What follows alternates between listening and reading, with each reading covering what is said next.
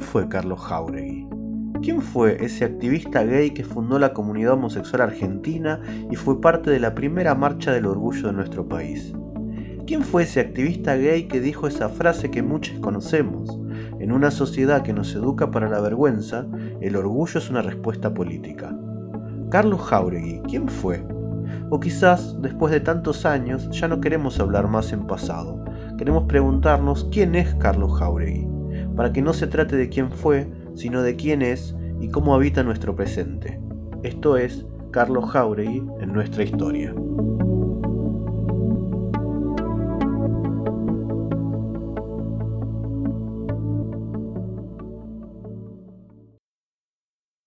En este segundo episodio queremos pensar la importancia y el impacto de Carlos en nuestra facultad. Veamos ahora quiénes participan en él.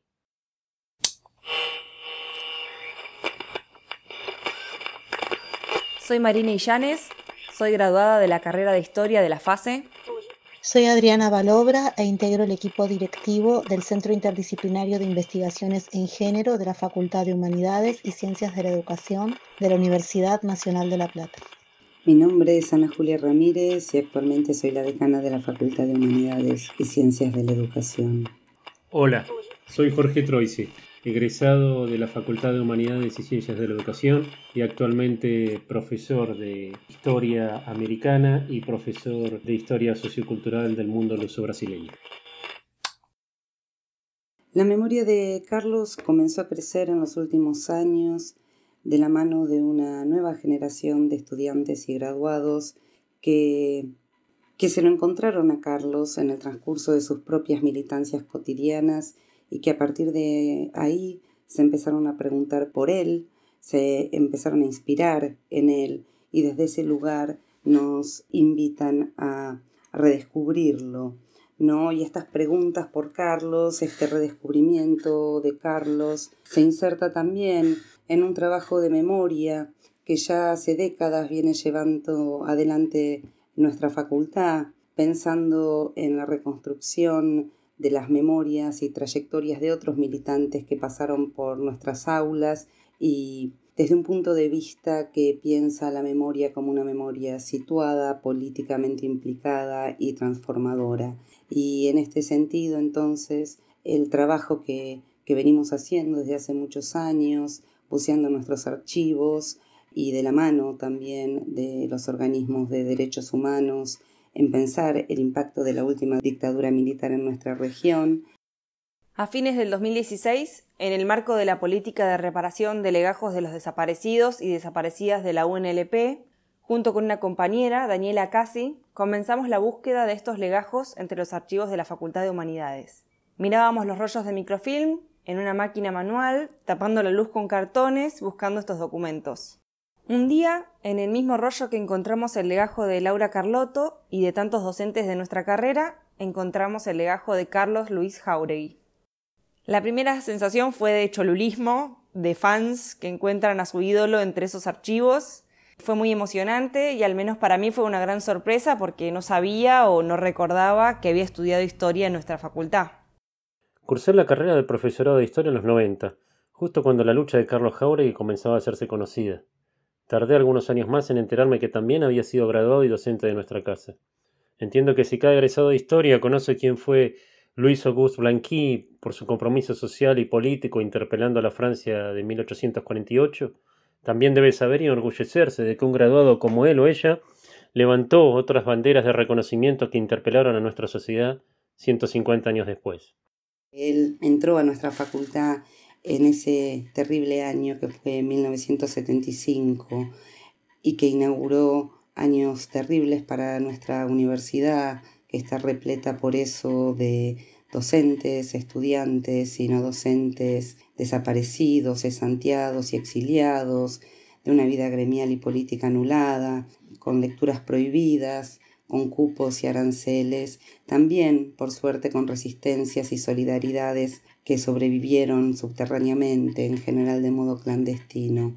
Es en ese marco que Carlos entonces entró y cursó la carrera de historia en una trayectoria muy, muy rápida que lo hizo al poco tiempo ayudante alumno y después de graduarse siguió trabajando como ayudante diplomado en la Cátedra de Historia Medieval y donde también rápidamente obtuvo una beca para irse a Francia, a partir de la cual conoció otros mundos y resolvió no regresar a nuestra facultad.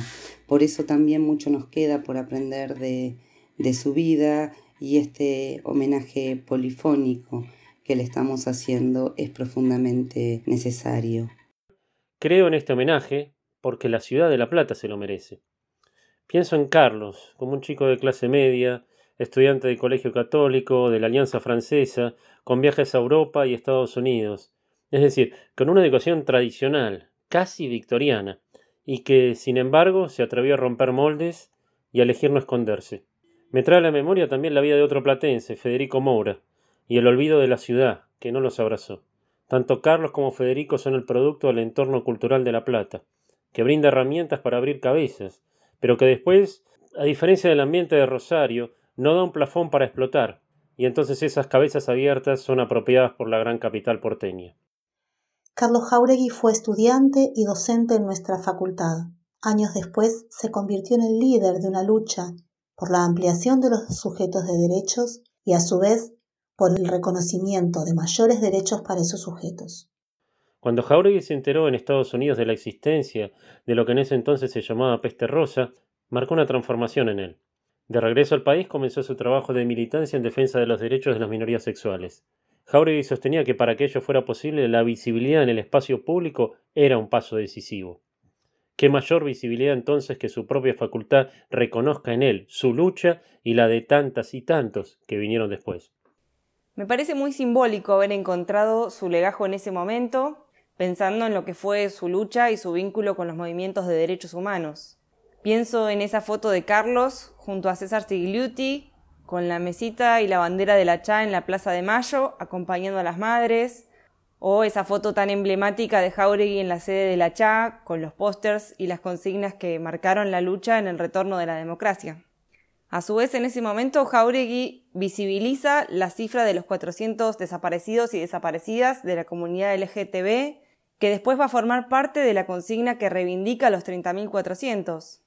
Por otro lado, también la figura de de Jauregui y de Carlos puede pensarse como un legado para nuestra facultad, que moviliza en el presente un conjunto de iniciativas y políticas vinculadas a la erradicación de las desigualdades de género y al reconocimiento de las diversidades y de otros derechos de las mujeres y diversidades sexuales. Como parte del Centro Interdisciplinario de Investigaciones en Género, quiero subrayar que este acto institucional de conmemorar es a su vez, un acto no solo cognitivo, sino profundamente emotivo y es asimismo una posición política. Las luchas en las que Carlos involucró hoy se hacen cuerpo en una porción muy importante del conjunto de nuestra comunidad académica, que desde diferentes iniciativas vinculadas a la enseñanza, la extensión, la investigación y otras dimensiones de la vida universitaria nos encuentran construyendo una facultad para todas, todos y todes. Una facultad que, que se apoya y se posiciona en una perspectiva igualitaria y feminista para comprender nuestra realidad social y como horizonte para, para transformarlas.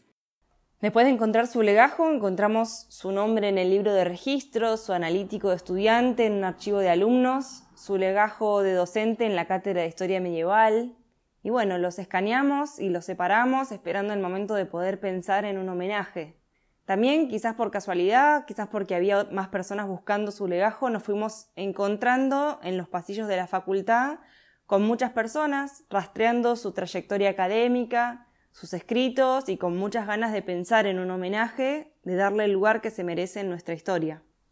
Hay debates específicos que hoy estamos construyendo colectivamente eh, vinculados al lenguaje, a las políticas identitarias, a la perspectiva epistemológica de nuestra formación y que dialogan profundamente con las ideas e iniciativas por las que luchó Carlos Jauregui y de ese modo entonces es que abrazamos su legado. En el contexto de la pandemia mundial que nos acecha, me parece un buen homenaje a una víctima del HIV, pero también de toda enfermedad. Una enfermedad que era innombrable, que los sectores conservadores la asociaron cruelmente a una elección sexual, que era irreversiblemente mortal en un principio y que hoy, a partir de diversos avances y también de mucha valentía, permite que 40 millones de personas pueden vivir llevándola en sus cuerpos. El homenaje a Carlos es entonces también una oda a la esperanza. Reponer su experiencia desde sus primeros pasos nos invita a pensarnos y reconocernos en nuestro anonimato como potenciales sujetos insurgentes. Ese es el profundo sentido de esta conmemoración.